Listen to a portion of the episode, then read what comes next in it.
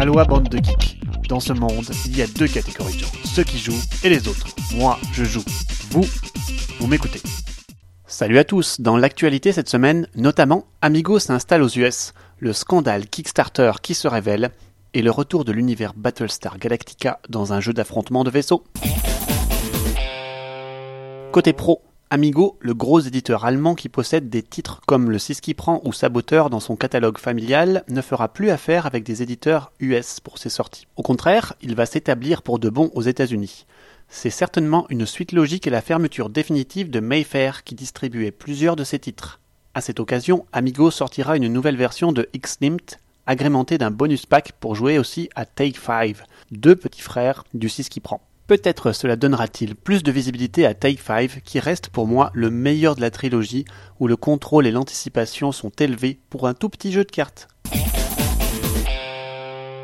Mais le credo du moment, ce sont les soupçons qui se confirment autour de Borders Tabletop Games Café. Derrière ce nom se cache un distributeur asiatique de certains Kickstarter tels que Anachrony ou Gloomhaven qui s'était spécialisé dans les pledges groupés pour économiser des frais et court-circuiter les plateformes participatives. Jusque-là, rien d'exceptionnel. Or, il y a quelques mois, les joueurs ont remarqué un désalignement des livraisons prévues entre les porteurs de projets et la dite entreprise. L'inquiétude commençait à monter alors que les jeux n'arrivaient plus à temps. C'est Petrichor qui vient de sonner l'alarme dans un update assez terrifiant qui en dit long sur l'escroquerie. En substance, la société a cessé toute communication avec nous du moment que les palettes de jeux sont arrivées. Nous avons payé le transport et la compagnie a pris l'argent des joueurs et nous considérons maintenant que les jeux ont été volés par Borders Tabletop Games Café. Nous venons de perdre environ 20 000 dollars. On ne peut plus clair. Après investigation, il semble que cela ne soit pas la première fois que la compagnie reçoive des jeux, l'argent des joueurs et ne paye pas le distributeur. Roxley notamment en aurait fait les frais. La liste, même si incomplète citée par l'article, fait froid dans le dos, avec Brass, Cerebria, Food Chain Magnates, ou Cthulhu Wars notamment, il semble que l'escroquerie soit de grande ampleur. En espérant que les porteurs de projets vont maintenant être prévenus pour ne plus passer par ces services. Le marché asiatique demeure un marché opaque où il est difficile de trouver des recours dans ce genre de problème. Asmodée continue à travailler son branding, ses marques, et introduit la gamme Modern Classic qui contiendra les Catan, Carcassonne et autres aventuriers du rail. Cela concerne principalement les grandes surfaces Metavi et j'espère que cela permettra de faire sortir ces jeux du lot face à la horde du Monopoly. La bonne nouvelle de la semaine date de fin février, je l'avais ratée. Je vous la relais ici. Elle concerne Bunny Kingdom. L'un des principaux reproches à lui faire était la taille minuscule du board où s'entassaient les lapins dessus. Yellow a écouté les retours et propose depuis plus d'un mois maintenant d'envoyer gratuitement à chaque possesseur d'une copie du jeu un plateau plus grand. J'espère qu'ils en ont encore et qu'il n'est pas trop tard pour ceux qui ont raté ça aussi. En tout cas, cela augure d'une future réimpression avec le plateau plus grand. Bravo Yellow Notons aussi que le business bat son plein et que Toys R Us, en faillite depuis un certain temps et dont la valeur baisse chaque jour, vient de recevoir une offre de rachat, enfin. L'offre arrive évidemment tard et basse et agressive, mais Toys R Us n'est pas en position de négocier. Elle couvre tous les magasins aux US et au Canada qui sont encore ouverts aujourd'hui. Espérons que l'achat sera accepté pour les milliers d'emplois dans la balance. Tant pis pour les investisseurs, c'est déjà sur une erreur financière que Toys R Us est en faillite, alors autant la payer sans faire trinquer tous les salariés.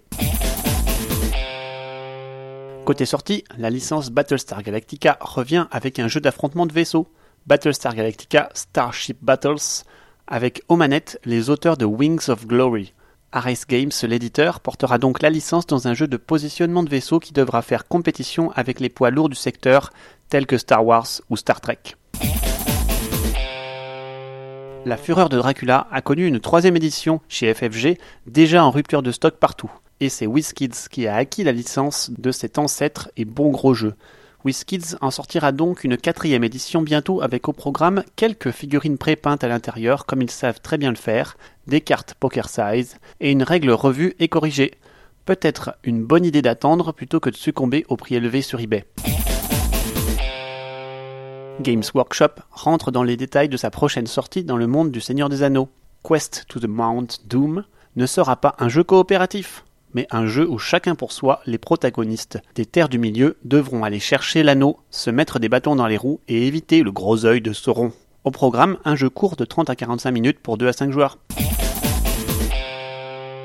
Le prochain Played Hat Games proposera encore un thème original, comme Played Hat nous a souvent habitués. Starship Samurai mélangera le space opéra au robot samouraï, un cocktail curieux aux airs de Robotech dans l'espace qui devrait attirer l'attention sur lui.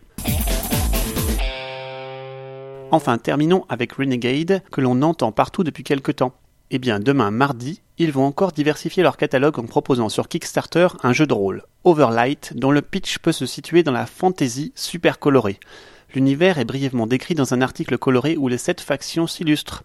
Le chiffre 7 semble au cœur du jeu, les sept continents, les sept couleurs de l'arc-en-ciel, les sept grandes vertus.